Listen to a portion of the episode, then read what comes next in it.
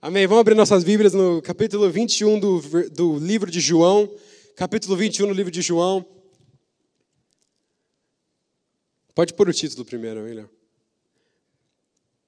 É, como o Claudirei falou, essa, esse mês de fevereiro a gente está começando uma ideia nova que veio das reuniões que a gente tem na liderança, que é a ideia de, ao invés de fazer lições diferentes durante o GP nas semanas, a gente faz uma um mini estudo baseado na palavra que foi pregada no sábado passado. Então, essa palavra de hoje já conta para os GPs dessa semana. E é bom porque, vamos supor, eu, eu sei que o meu GP é sexta-feira, o último dia da semana, assim, né, de dia da semana e tal. E é bom que a gente geralmente até esquece até sexta-feira o que foi falado. Até amanhã talvez você esqueça, mas sexta-feira. Então é bom para a gente lembrar o que foi falado, para ver se você aplicou o que foi falado para aplicar durante a pregação. Então escreva bastante no seu caderno, no seu celular, no que você tiver aí, para você chegar no seu dia de GP, se for na terça, na quarta, na quinta, na sexta, para você falar: olha, eu, eu apliquei isso na minha vida e Deus me falou isso, e Deus me revelou isso, e eu fui ler o texto mais e Deus me falou isso, isso. Entendeu, irmãos? Para a gente estar tá nessa conexão, porque se Deus está levantando o pastor aqui ou eu aqui para falar sobre isso, é para a gente meditar durante a semana, ler de novo, ler o que você escreveu, bate com outros versículos bíblicos, bate com a sua, conversa com a sua família sobre isso, dividir isso com os seus jovens. Porque enquanto o pastor vai estar falando aqui, eu vou estar falando a mesma coisa lá em inglês, então vocês podem ter o debate sobre a pregação durante a semana. Eu acho isso muito saudável, muito legal. Pergunto o que eles acharam, se foi claro, se eles entenderam. E vai começar essa semana. Então, no GP, fique ligado que a gente vai falar sobre esse tema aí. Dá-me o seu coração. E desde o ano passado, quando meu pai começou a falar sobre esse tema de odres novos na igreja, Deus tem me incomodado muito para fazer uma coisa que eu estou falando para os jovens desde o começo do ano, aliás, desde o final do ano passado. Que é uma coisa muito séria que Deus incomodou no meu coração e faça isso, e eu vou te honrar com isso. Que é honrar os seus pais. E eu tenho tentado o meu melhor para honrar meus pais, para honrar meus avós e tudo. Eu tive uma experiência com meus avós muito linda, assim, no Brasil também. Vó, se você, estiver assistindo, um beijo. E ela sempre assiste, gente, ela até sempre é, E Deus tem falado muito isso para honrar os pais, para honrar os líderes. E eu sentei com meu pai, eu falei, pai, qual é a visão que você tem para esses olhos novos para o ano que vem?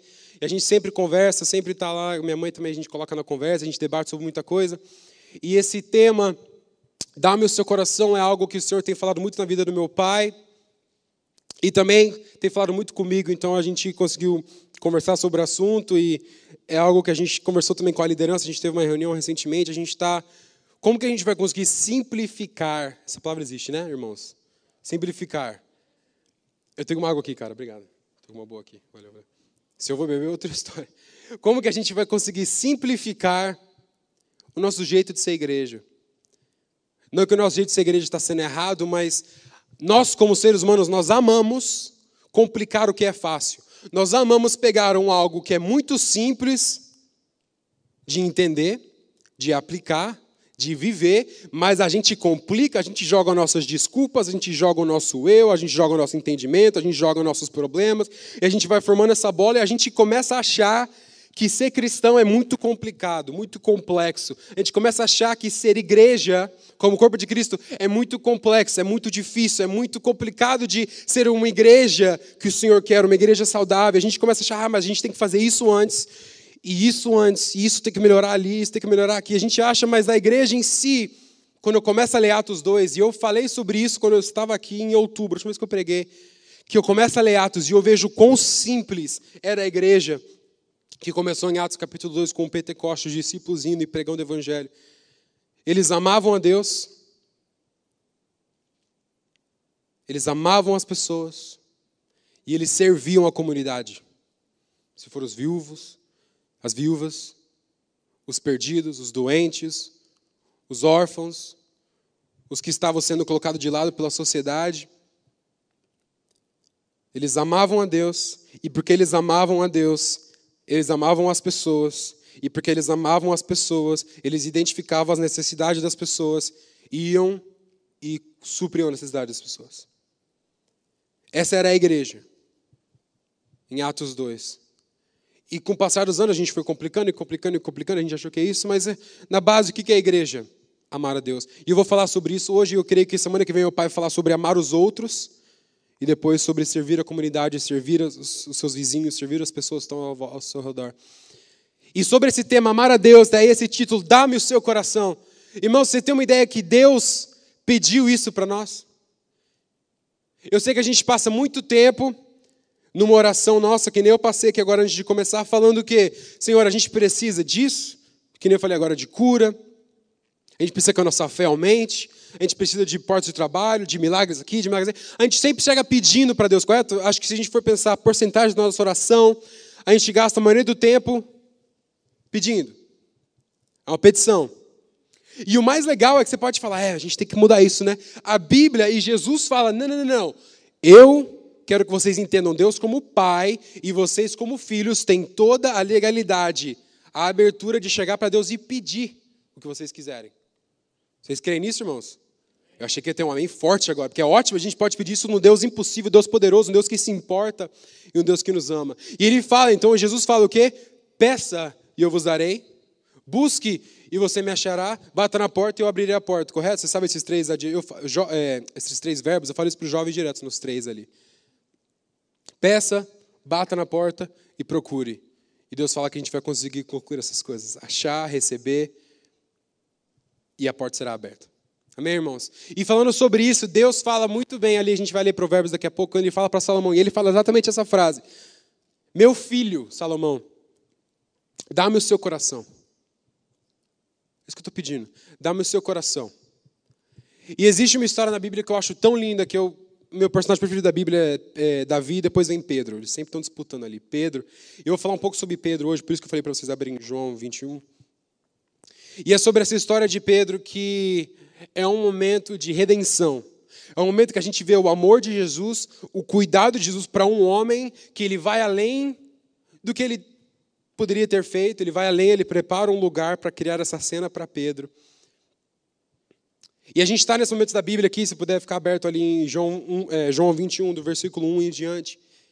Que nesse é o momento que Pedro já havia sido um discípulo de Jesus por três anos, já havia andado com Jesus bem perto, ele estava em todos os milagres, ele estava nos milagres mais impressionantes, ele estava nos milagres mais bonitos, ele estava nos milagres mais incríveis, os mais estranhos, né, quando Jesus cuspiu no chão, todas as coisas mais estranhas. Ele estava em todos, ele viu Jesus, ele ouviu Jesus. E ele era muito impetuoso, ele sempre era o que tomar no peito e falava: Eu, Jesus, eu vou. Eu, Jesus, eu luto. Eu, Jesus, eu vou morrer com você. Eu vou até o final com você. Jesus, precisar, a gente luta, a gente vai para frente. Pedro era esse cara, que era o líder dos discípulos. E todos os discípulos olhavam para Pedro.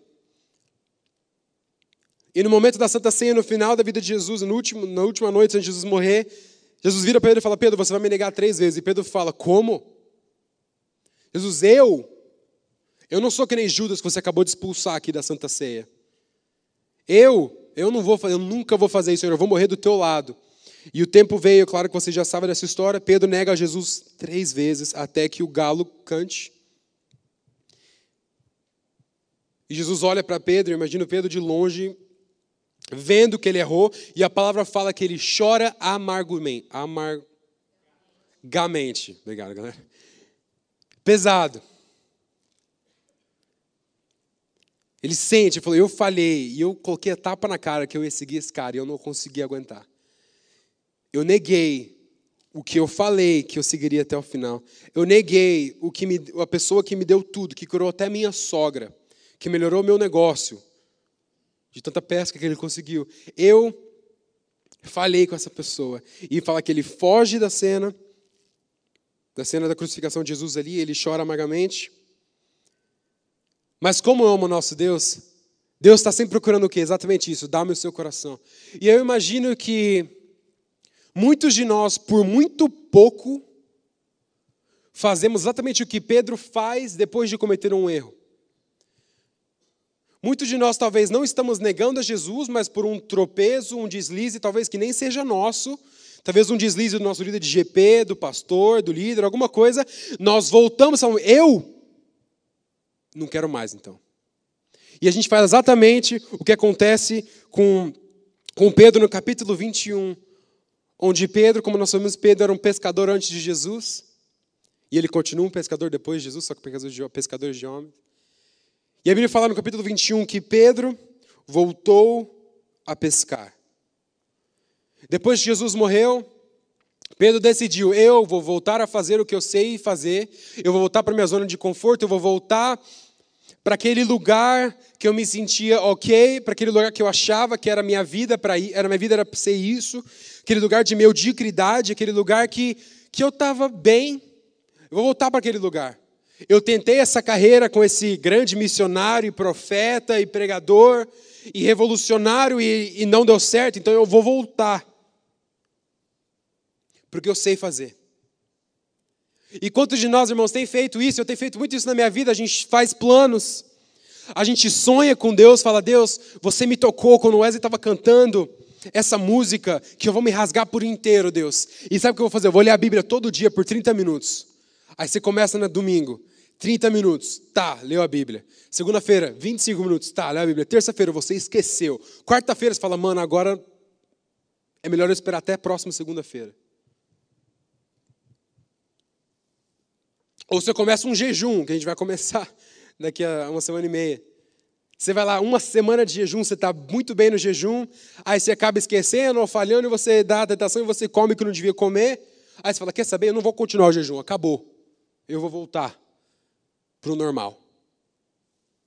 Não sei se vocês já fizeram isso na sua vida de vocês, mas a gente faz gol, a gente faz meta, a gente se sente no fogo por Jesus.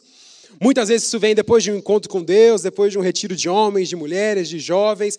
Você chega no fogo. Eu lembro quando eu fui, eu fui impactado no retiro de jovens de 2011, chamando é, Youth for a Revival, Jovens por um Avivamento.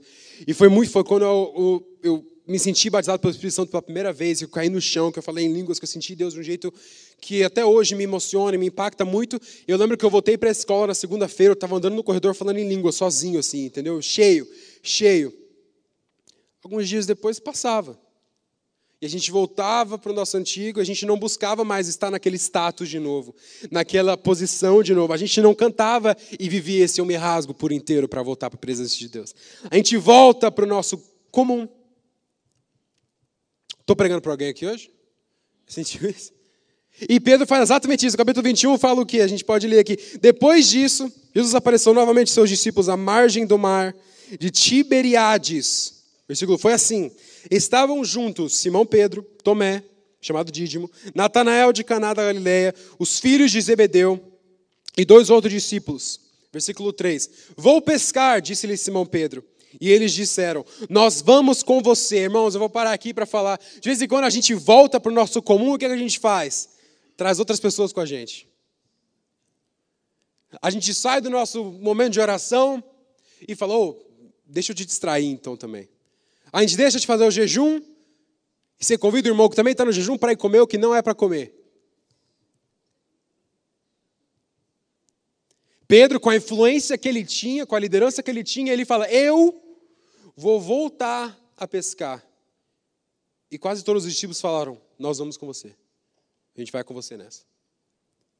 Mas o mais interessante aqui é que eu, humanamente, até acharia que faria sentido se Pedro falasse, eu vou pescar, logo depois Jesus morreu. Jesus morreu numa sexta-noite, vamos supor que a gente acredita, na, a gente celebra na Páscoa. Jesus morre na sexta-noite, Pedro no sábado de manhã acorda e fala, quer saber, eu vou pescar. Mas é isso que a Bíblia fala? Ou isso aqui já é depois que Jesus a ressuscitou? Irmão, se você ler um pouco antes João, fala que já é depois do terceiro dia, Pedro, quando ouviu falar que Jesus não estava mais no túmulo, já havia corrido. O único, ele só ele e João saíram correndo. Já havia entrado dentro do túmulo, do túmulo e visto que estava vazio. E ele já tinha escutado Maria falando que eu já vi Jesus e ele já falou comigo. E Pedro também já tinha escutado que dois discípulos, que nós não sabemos os nomes, já tinham até feito uma ceia com Jesus no caminho de Emaús. Então, esse Pedro que foi pescar não é um Pedro que foi logo depois de uma derrota, mas é um Pedro que estava com medo de ser desafiado por Jesus de novo. Vocês creem nisso, irmãos? É um Pedro que sabia que Jesus, se ele já falou com Maria, se ele já falou com dois discípulos que a gente nem sabe o nome, Jesus provavelmente vai atrás de Pedro. E eu imagino Pedro, quando eu começo a pensar, gente, eu amo filme, eu gosto de pensar na Bíblia como Deus, tento visualizar a cena inteira e tal, e eu imagino Pedro, quando ele escuta falar as pessoas que estão vendo e vivendo e tocando em Jesus e comendo com Jesus, Jesus falando com eles, e Pedro fala, mano, a última vez que eu vi Jesus vivo, ele estava olhando para mim com aqueles olhos cheios de amor, mas cheio, mas cheio de, de lembrando-me que ele falou que eu ia negá-lo. E eu olhei para a cara dele e falei que eu não ia. Então Pedro fala: Quer saber? Eu vou voltar a fazer o que eu sei fazer. Eu vou correr. E eu não vou atrás, eu não vou enfrentar Jesus nesse momento, porque eu falhei e eu não quero isso. Mas eu acredito que nesse tempo Jesus já estava trabalhando com o coração de Pedro. E a Bíblia diz, a gente pode continuar lendo ali no versículo 4. Ao amanhecer, Jesus estava na praia. Mas os discípulos não o reconheceram. Desculpa, a gente não leu três, né, galera? Três.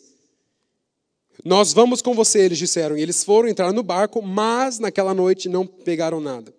Ao amanhecer, Jesus estava na praia, mas os discípulos não o reconheceram. Jesus então lhes perguntou: Filhos, vocês têm algo para comer? E eles responderam que não.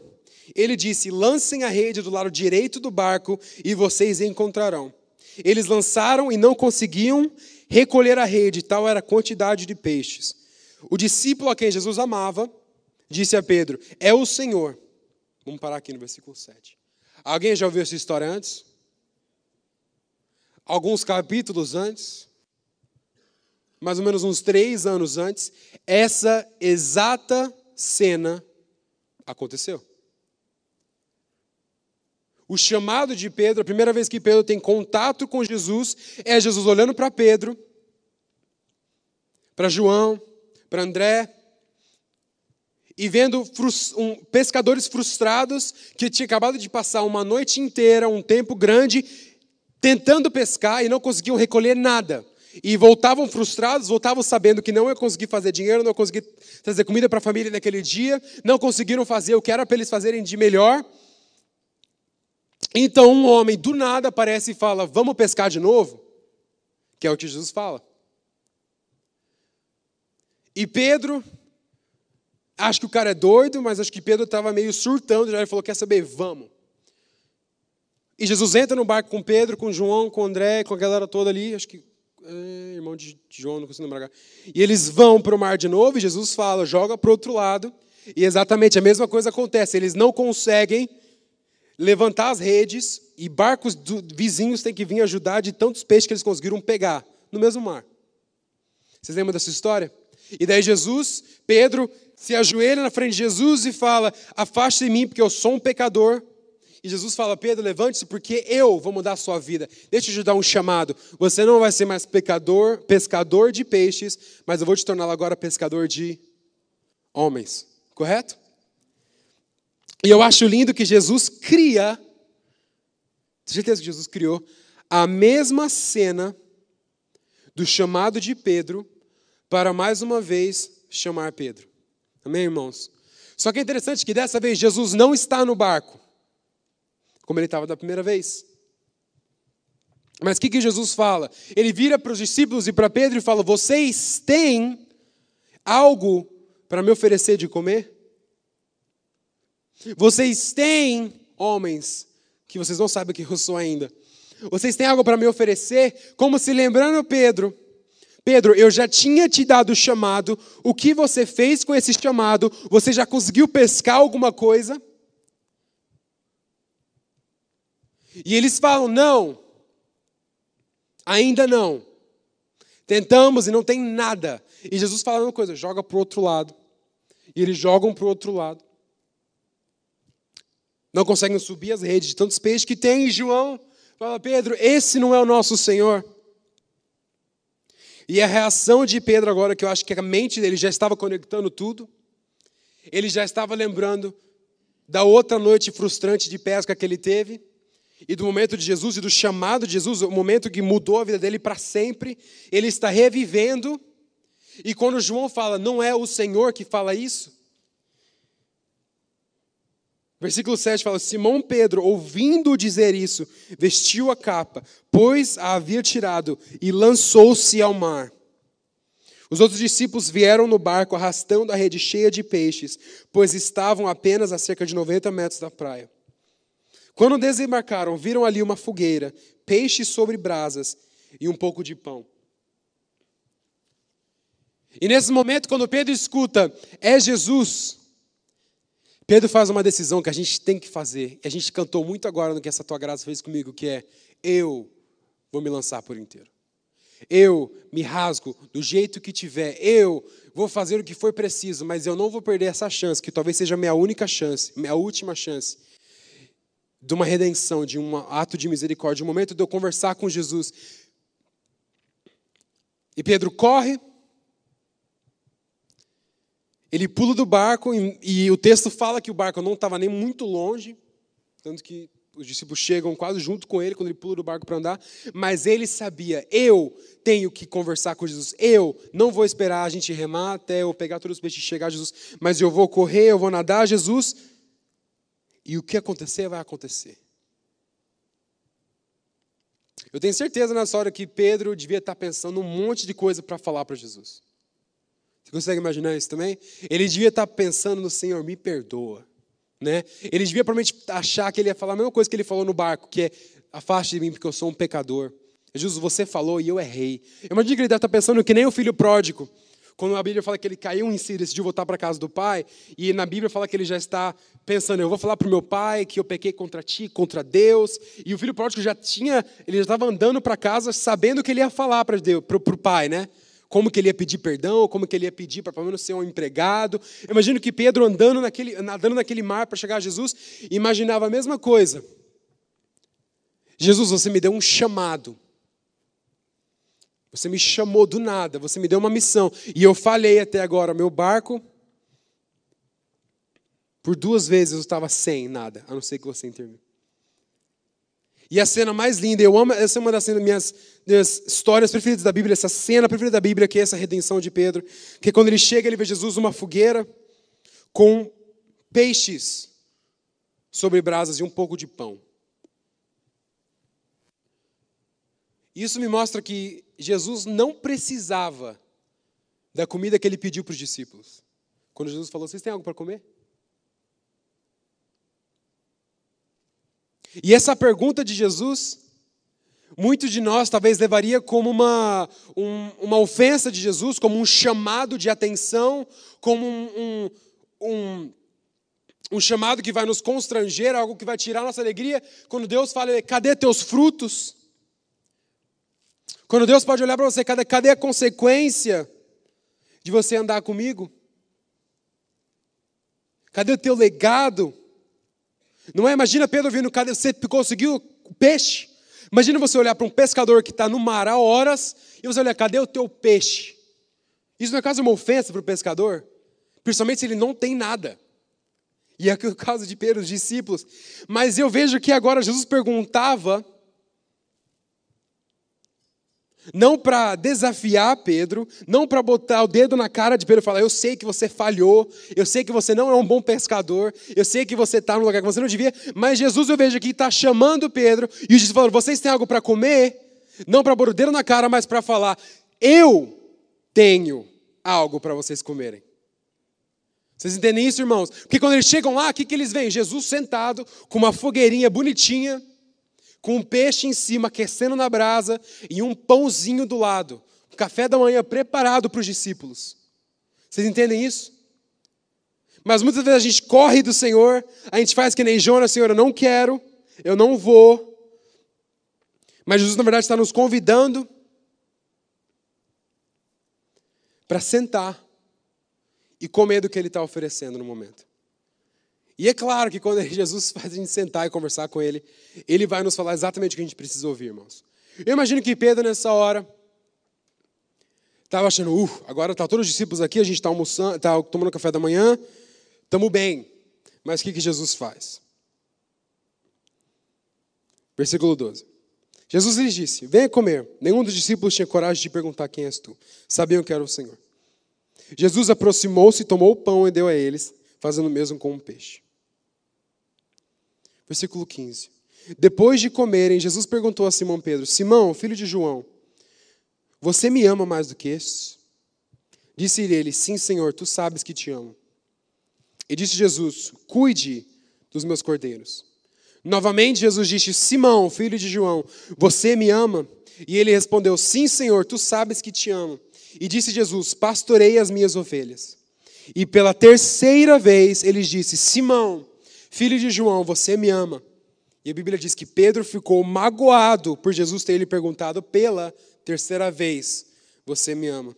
Ele disse: Senhor, tu sabes todas as coisas e sabes que eu te amo. Disse-lhe Jesus: Cuide das minhas ovelhas. Esse é o momento que Jesus cria a mesma cena do chamado de Pedro, para lembrar Pedro do começo, para fazer Pedro se lembrar do momento que ele se apaixonou por essa causa, por esse filho de Deus, o momento que ele se sentiu impulsionado de seguir esse homem, ele cria essa mesma cena. Não para pôr o dedo na cara, mas para levar Pedro de novo a esse entendimento. Pedro, eu só quero o seu coração. Pedro, eu só quero o que você puder me oferecer. E eu imagino que Jesus fizesse essa pergunta para você agora, ele sentar na tua frente, estar do teu lado e falar: Junão, tu me amas? Você falaria o quê, Junão? Você daria essa risadinha meio sem graça? Eu ficaria muito sem graça também. Ó, Senhor, não sei se essa semana eu te amei tanto. A gente fala assim, né? Senhor, me dá uma semana para me preparar para responder essa pergunta. Eu pensaria assim: me dá uma semana. Me dá uns dois dias. Mas Pedro falava na lata: sim, eu te amo. E Jesus respondeu praticamente a mesma coisa as três vezes. Então, cuida do meu rebanho, cuida das minhas ovelhas. E eu entendo, queridos, que existe uma necessidade muito grande, muito grande mesmo, de nós cristãos, da família de Deus, do corpo de Cristo, voltar, não ao primeiro amor, que nem fala em Apocalipse, mas voltar a amar a Deus. A gente prega muito sobre voltar ao primeiro amor, aquele momento que nem Pedro teve de lembrar, aquele momento que você acabou de converter e você se sentiu perdoado, se sentiu livre, aquele momento que você amou talvez o seu primeiro encontro com Deus, aquele momento ali no encontro com Deus, que você se sentiu livre, você sabe aquele momento? Não, não, não. O importante é a gente voltar, ou talvez começar pela primeira vez, a realmente amar a Deus. De um tanto que Jesus for lá para você perguntar: Você me ama? Você responde com o coração cheio de alegria: Sim, eu te amo. Existe essa necessidade na igreja porque amar a Deus é a chave para tudo. Vocês entendem isso, irmãos? A gente não pode fazer algo ficar muito complicado. Vamos simplificar. Amar a, amar a Deus é o único requisito para ser cristão. E o que eu quero dizer com isso é que você, se você ama a Deus, você vai cumprir os mandamentos de Deus. Se você ama a Deus, você vai amar o que Deus ama, que seria o povo dele, as pessoas. Se você ama a Deus, você vai honrar, você vai se submeter. E lê 1, 1 Coríntios capítulo 13, e você vai ler o que, que esse amor é.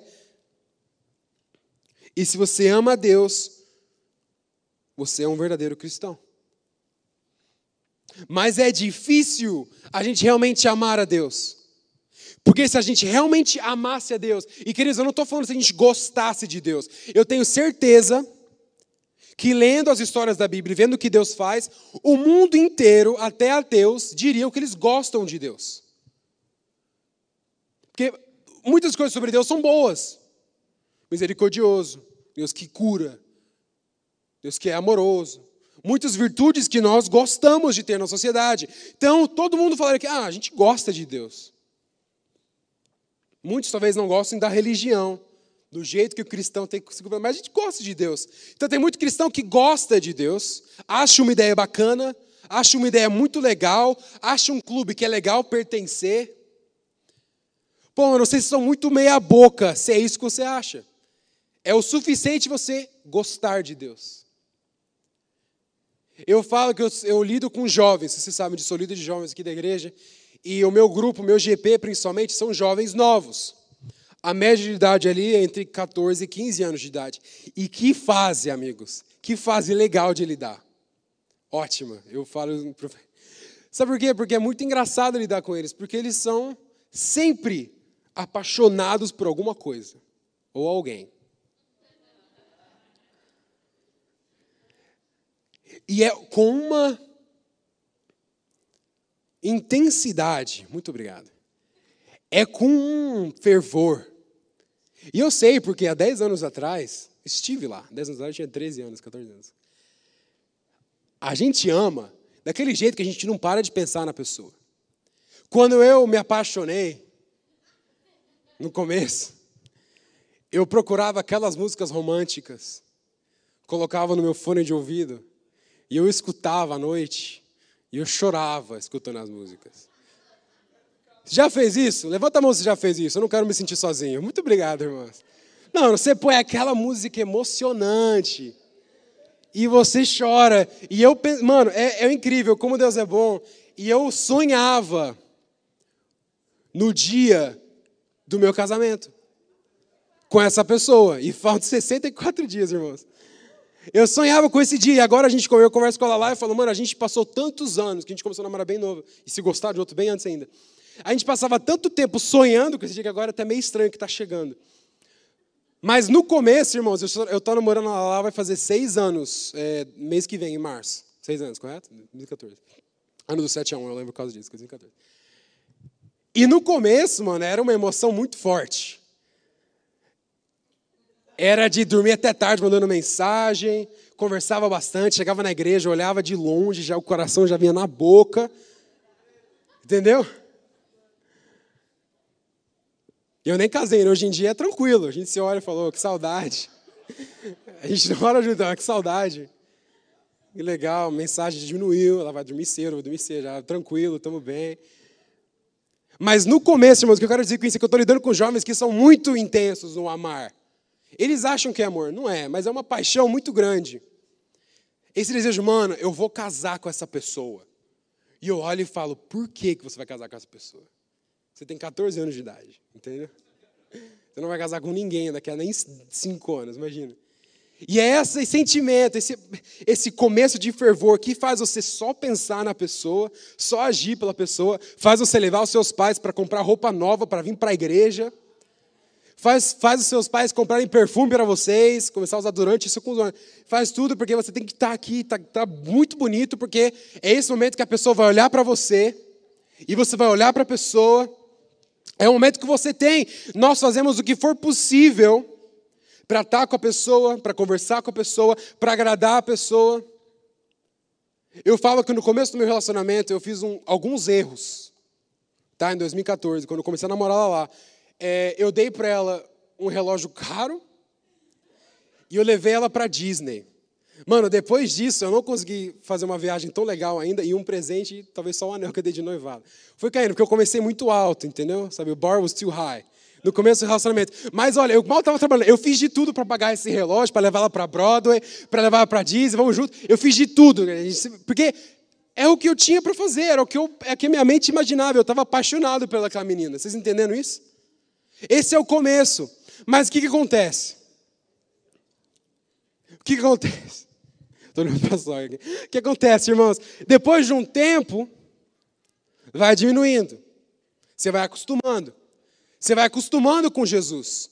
Você vai acostumando com o perdão que Jesus te dá. Você vai acostumando com o momento que Jesus fala com você. Você vai acostumando com momentos de adoração que você sente um calafrio, você sente Jesus, você vai acostumando e começa a virar uma coisa normal, uma coisa que você esquece que ainda é um Deus sobrenatural, um Deus poderoso, um Deus gigante que se importa com você que é minúsculo e que é um bobão. A gente esquece desse detalhe. Se a gente amasse a Deus de verdade, nós não teríamos louvor que nem a gente teve hoje aqui. Sente isso, irmãos. Eu estou ali atrás, eu vejo tudo. E quando eu estou aqui, eu vejo de frente ainda. Se a gente tivesse gente aqui que ama de verdade a Deus, os nossos momentos de louvor seriam diferentes. O que seria diferente, eu não sei, porque cada um ama de um jeito diferente. Né? Mas a gente se entregaria muito mais no momento de louvor. Se eu amo a Deus do jeito que eu falo que eu amo a Deus, a pessoa do meu lado não é importante durante o louvor. Se o som está ruim, não faz diferença. Se o Wesley erra a letra, não faz diferença. Se ele tocou uma música que eu não gosto, não faz diferença. Porque eu amo a Deus. E o pouco que eu posso fazer para mostrar que eu amo a Deus é durante o louvor. E no momento que Jesus olha para Pedro e fala: Pedro, você me ama? E Pedro fala: Sim. E eu creio que Jesus falasse agora: Quem é que ama Jesus? Levanta a mão se você ama Jesus. A galera está até com medo disso, né? Quem é que ama Jesus? Fala sério. O que que você tem feito para me mostrar, para minha pessoa aqui, que você ama Jesus? Como que eu, Pedro Juncker, vou saber que você ama Jesus? E não vem com essa, que dá raiva. Olha, mas eu amo Jesus do meu jeito. Não, você não está entendendo. Eu orei na minha mente. Se o Claudinei está aqui na frente e pede para a igreja clamar, ah, não, eu vou orar na minha mente. Mano, o cara pediu para você clamar. Ah, não, mas eu estou sentindo na mente. Mano, você está num culto. Clama com os irmãos. Você vai orar na sua mente quando você sair daquelas portas. O resto da semana você ora na tua mente com Deus. Aqui clama com os irmãos, irmãos. Mas como que eu, como que as pessoas do seu lado, com a sua família, com os seus filhos, com os seus pais, vão ver que você realmente aceitou esse chamado de Jesus para dar no teu coração, mostra que tu me ama. E o que, que Jesus fala para Pedro? Você me ama, então cuida das minhas ovelhas. Você me ama, então cuida do meu rebanho. Você me ama, então faz o que eu estou falando para você fazer. E muito antes disso, Jesus fala: Vocês serão conhecidos como meu povo pelo amor. O amor dos cristãos uns pelos outros e pelas pessoas que não estão aqui dentro é o que vai chamar a atenção dos que não estão aqui. É a fama que nós cristãos temos que ter é uma fama de amar a Deus acima de todas as coisas. Vocês estão comigo, irmãos? E nesse momento que eu quero falar para vocês que para de ser um crente que ama a Deus meia boca. Se desafie. Estamos no começo do ano ainda. Você quer mais didático? Pensa, está em fevereiro ainda. Dá para começar de novo uma, uma meta nova no ano. Se desafie a se apaixonar de novo e daí amar. E amar a Deus cada dia mais. E cada dia mais. Se desafie, irmãos, a amar a orar, se desafie a amar a ler a Bíblia. Se você não tem amor a ler a Bíblia, você não ama Deus, porque você não sabe quem Deus é, porque Deus está ali. A descrição de Deus está ali. O que Deus falou está ali. O mover de Deus, que já aconteceu, está ali para você se inspirar, para você receber a revelação. Se você ama Deus, você lê a sua Bíblia. E se você ama Deus, algo muda fora que as pessoas vão poder reconhecer que você ama Deus. Qualquer um que é próximo de você, pelo menos. Vai poder reconhecer. Eu amo quando o povo fala, tem muito cristão agente secreto por aí, não é? Eu falei isso para os jovens pra caramba. Eu falei, se eu ligar para os seus amigos da escola agora e perguntar se eles sabem que se você é cristão ou não, se você não tivesse falado nada, eles vão falar que, oh, sim, ele pede para orar toda vez antes do lanche na escola. Ele lê a Bíblia durante o intervalo. Ele me convida para vir para a igreja, me convida para ir para o GP. E eu falo isso ciente de que muitos ali não passariam esse teste. E a minha responsabilidade, então, como líder deles, como uma pessoa que recebeu esse chamado de Jesus de cuidar dessas ovelhas, é de alertar e falar: para de ser crente meia-boca, que não consegue amar a Jesus, num segundo que você não consegue ficar em pé por uma hora durante um culto para Jesus. Que você não consegue orar por 10 minutos seguidos durante o dia, que você não consegue ler 10 versículos da Bíblia durante o dia, que você não consegue orar a Deus por nenhum momento, Que você só clama, Senhor, quando não tem mais nada para você fazer a não ser clamar. Isso é crente meia boca. Eu escuto muita gente falar, e é algo que tem Deus falando muito no meu coração, que a gente fala, entrega o seu impossível a Deus. Já ouviram falar isso, irmãos? Entrega o que você não pode controlar a Deus. Irmãos, o truque, a verdade cristã, não é entregar o que é impossível. Não é entregar as suas tempestades, as suas causas impossíveis, as suas curas que não tem jeito. Não é entregar esses momentos, mas é entregar o quê? O tudo. Isso é amor, não é um entregue, um entregue geral, por completo. E se vocês pudessem abrir ali em Provérbios, capítulo 23, a gente termina com isso aqui. Está aí um homem que sabia de tudo, tinha total conhecimento, esse já é um homem que já era conhecido como o melhor rei, o, o, rei mais sábio, desculpa, o rei mais sábio que Israel já teve e o rei mais sábio que já existiu na face da terra, a não ser por Jesus. Um homem que já tinha todo o dinheiro, toda a fama, todas as mulheres. E, e Salomão começa a escrever, então, Provérbios 23, ele começa com cheio de alertas ao povo, nessa carta sobre sabedoria em Provérbios. E no final ele, ele recebe essa revelação de Deus falando: Meus filhos, ou meu filho, dê-me o seu coração e mantenha os seus olhos em meus caminhos. E só para terminar, três coisas aqui, se você quiser anotar.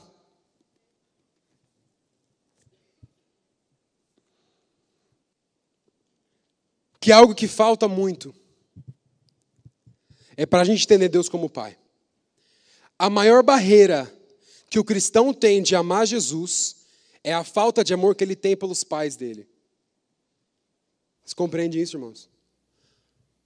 A maior barreira de um cristão, e eu vejo isso nos meus jovens que eu cuido, amar a Deus de verdade, com tudo que eles têm, e conseguir honrar e seguir em frente, e conseguir se submeter e obedecer a Deus, é a falta de um pai e a falta de uma mãe por isso que Jesus vem e fala: Eu não preciso mais que vocês orem a Deus como um Deus longe, como um Deus de, ó, oh, santo, gigante Deus. Mas ele ensina o Pai Nosso falando, começando como? Pai Nosso, nosso Pai que está no céu. E muita gente tem dificuldade de ver Jesus como Pai por causa da história que você teve com o seu pai, por história que você teve com a sua mãe, e você não consegue ver Jesus como seu Pai. E eu peço em nome de Jesus, Jesus consegue consertar isso. Fácil, simples. Só se joga nos braços dele. E ele vai te ensinar. Eu lembro muito, Junão, eu vou falar um negócio rapidinho. No meu pré-encontro, quando a gente estava fazendo a lição, você fala sobre pai. O Junão me deu a palavra lá em 2011 sobre pai. E me impactou muito, Junão, uma parte que você falou, que é você identificar Deus como pai. Exatamente essa é a palavra.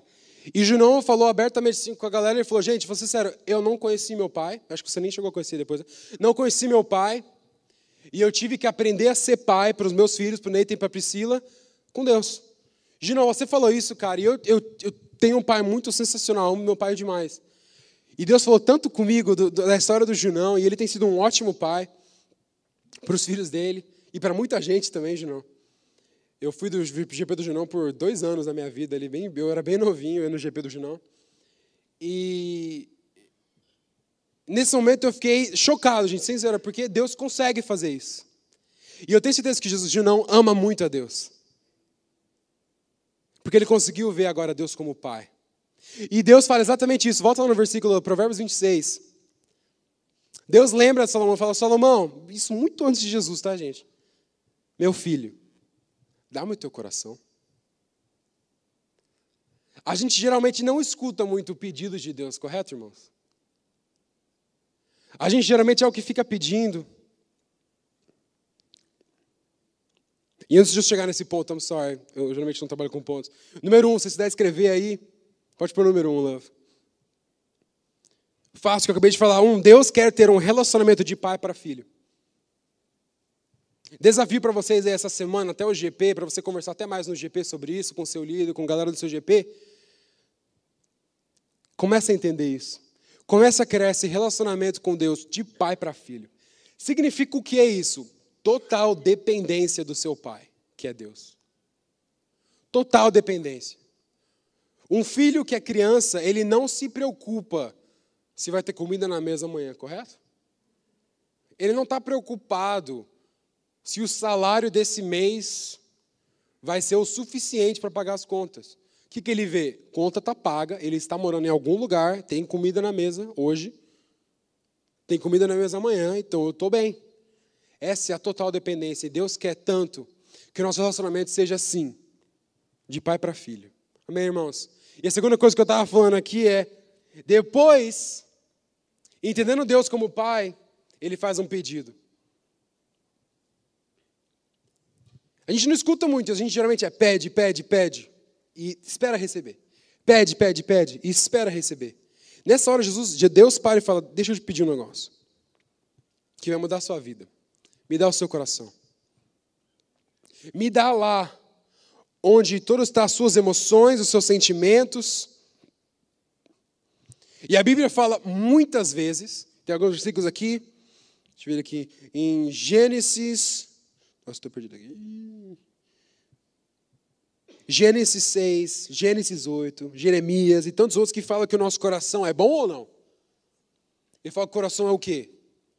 Ruim, mal, perverso, traiçoeiro, não vale a pena confiar.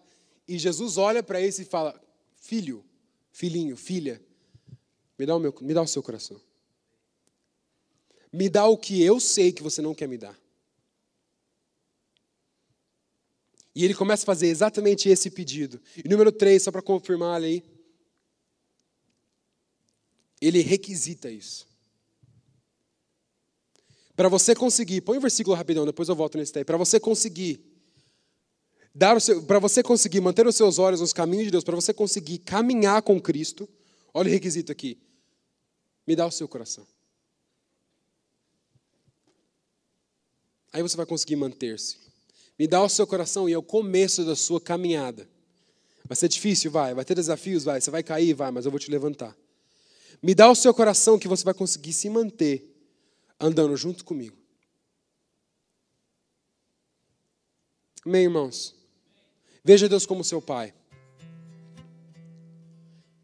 Entenda que Deus fez esse pedido para nós.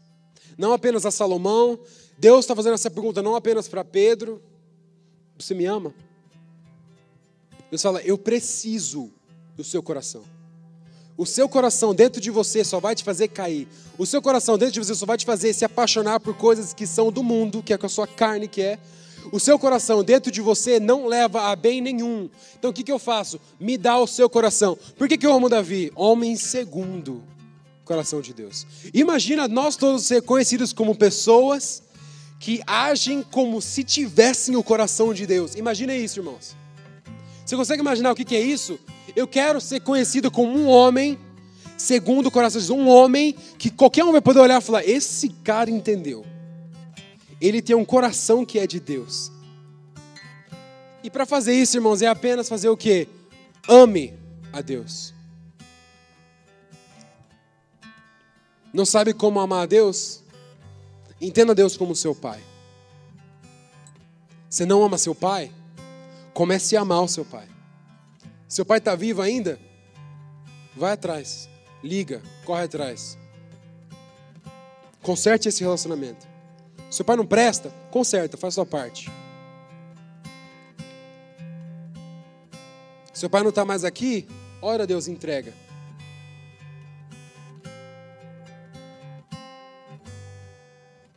Mas veja Deus como seu pai. E depois entenda que é isso que o pai quer do filho. Eu acredito que todas as pessoas que têm filho aqui, os pais, você quer ouvir seu filho falar: Pai, aqui, todos os meus erros, todos os meus caminhos maus, todas as minhas tendências ruins, que talvez eu até puxei de você, mas todas as minhas tendências ruins, Pai, toma isso, por favor, toma conta disso. Imagina seu filho vir e falar isso para você. Entende isso, pais? Toma, Tire isso. Cuida disso para mim. E antes da gente terminar, eu queria só dar um alerta. Deus tem é, me incomodado muito sobre isso. Duas coisas, na verdade. Isso é para os pais de filhos. Seja bons exemplos para seus filhos, pelo amor de Deus, literalmente. Sejam melhores cristãos dentro de casa, fora de casa, qualquer lugar. Ame a Deus, ame a Deus. Se você amar a Deus, o meu trabalho como líder de jovens e líder de GP vai ficar muito fácil.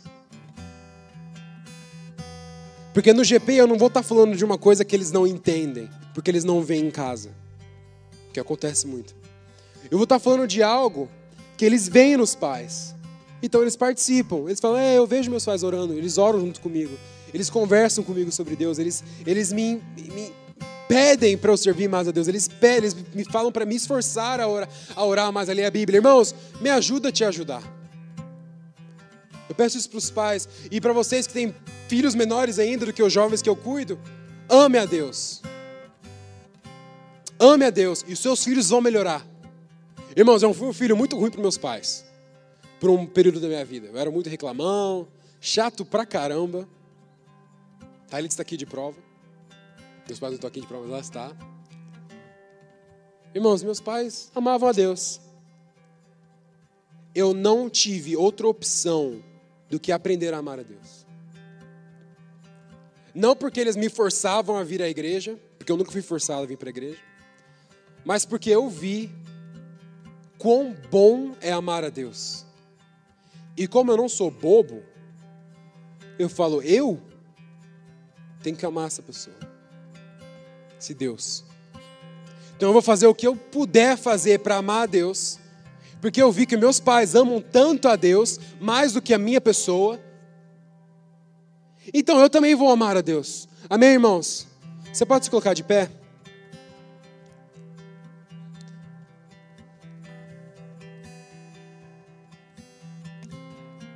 E para terminar, Wesley, antes de a gente começar a cantar aqui e orar, eu tenho pregado, porque eu sei que tem sido uma coisa muito forte, pelo menos na, sociedade, na mocidade, ali nos jovens, que é sobre a questão de depressão e ansiedade. É a doença da minha geração. A gente tem aqui psicólogos aqui e tal, você pode confirmar isso. É a doença da nossa geração. Câncer talvez seja mais letal, claro, mas é a doença que a gente nem percebe que está ali, a gente não sabe como tratar, talvez e até ninguém fala sobre, ninguém fala sobre tratamento, como ajudar quem é depressivo, quem tem ansiedade, ataques de pânico e tudo isso. E na faculdade, no trabalho, eu sei que vocês devem conhecer muita gente que tem depressão, que sofre disso, sofre de ansiedade. Ou talvez você seja a pessoa sofrendo com isso. Deixa eu te explicar o segredo. Ame a Deus. Ame a Deus. Mateus fala: busque primeiro o reino de Deus e a sua justiça, e todas as demais coisas lhe serão acrescentadas. Busque primeiro o reino de Deus e a sua justiça. Busque amar a Deus. Entenda que o amor de Deus é o único princípio que você precisa aprender. O resto quando você ama a Deus, começa a fluir. O resto, quando você ama a Deus, faz sentido. Direções que Deus vai te dar faz sentido, porque você ama Ele. Tudo fica claro, tudo faz sentido. Até o que não faz sentido, você faz. Porque você ama a Deus, você confia na pessoa que te deu essa missão que não faz sentido. Busque primeiro o reino de Deus e a sua vontade, a sua justiça, e as demais coisas serão acrescentadas. E eu falo isso porque eu me recuso a ser definido pelos padrões desse mundo, que tem uma porcentagem altíssima de cristãos depressivos, tem uma porcentagem altíssima de cristãos que são sempre parados pelo medo pela, pela preocupação, parados pela depressão, pela ansiedade, para ataque de pânico. Eu me recuso como cristão que lê Romanos e vê Paulo falando, não se, a, se ajeite, não se conforme com os padrões desse mundo, não se conforme com os padrões desse mundo que é um amor que não existe, um amor fraco, um amor raso, um amor que não vai nem um pouco além. Não se conforme com esses padrões desse mundo, mas se renove. E eu peço, irmãos, lá em 1 João fala que Deus é amor, e fala que o perfeito amor lança fora todo medo. E eu queria orar aqui nesse momento, Wesley, eu queria orar naquele momento, se você tem sofrido com preocupações, Se você puder vir aqui na frente, irmãos, eu oro isso em nome de Jesus. Se você tem se preocupado, e eu falo isso, se você tiver sem ficado acordado no meio da noite, porque não, é muito problema, é muita dúvida. Se você não consegue parar de pensar no que vai acontecer daqui a um mês e daqui a um mês, você está preocupado com os teus filhos, está preocupado com a sua situação financeira, com o seu trabalho, com os problemas da vida que estão vindo à tua frente. Se você está preocupado, eu peço, irmãos, Pula desse barco que nem Pedro pulou e corre para onde está Jesus. Nesse alto a gente vai simbolizar aqui como se fosse esse altar mesmo, lindo aqui na frente, espaçoso. Está cheio de preocupação, irmãos, eu oro. Espírito Santo começa a revelar. Vem aqui na frente, quero orar com isso específico primeiro. Quem aqui está cheio de preocupação, está sentindo que você está se mergulhando na preocupação e que você não consegue sair dela que está te vencendo, está te paralisando. Deus está me mostrando muitos cristãos que estão paralisados, que é isso que o medo faz, correto? Ele nos paralisa, ele nos para e fala: você não vai se mexer. Por preocupações alheias do que for, pode ser do menor até o pior, do menor até o maior preocupação possível. Eu peço, irmãos, a gente geralmente acostuma ver aqui na frente e esperar a oração, mas eu peço Busque agora ao Senhor. Se for possível, você consegue abrir a sua boca e clamar a Deus nesse momento? A gente falou que a gente se rasgaria por inteiro para Deus vir novamente para falar com a gente que você precisa agora uma resposta do Senhor, uma confirmação do Senhor agora. Senhor, eu acredito, ó Pai, no que 1 João fala que o perfeito amor lança fora, Pai, todo medo. Senhor, que o perfeito amor lança fora todo medo. Que o perfeito amor, ó Pai, tira toda a preocupação. Eu me recuso a entender, eu me recuso a me conformar que cristão tem que sofrer com essas coisas, Pai. Espírito Santo, eu sei que você levou tudo isso lá na cruz, Pai. Nossas dores, nossas preocupações, Pai. Nos ajuda, Pai, a renovar nossa mente para nós saber o nosso lugar nesse lugar. Isso Pai, o Senhor falou para a gente não se preocupar com amanhã, Pai.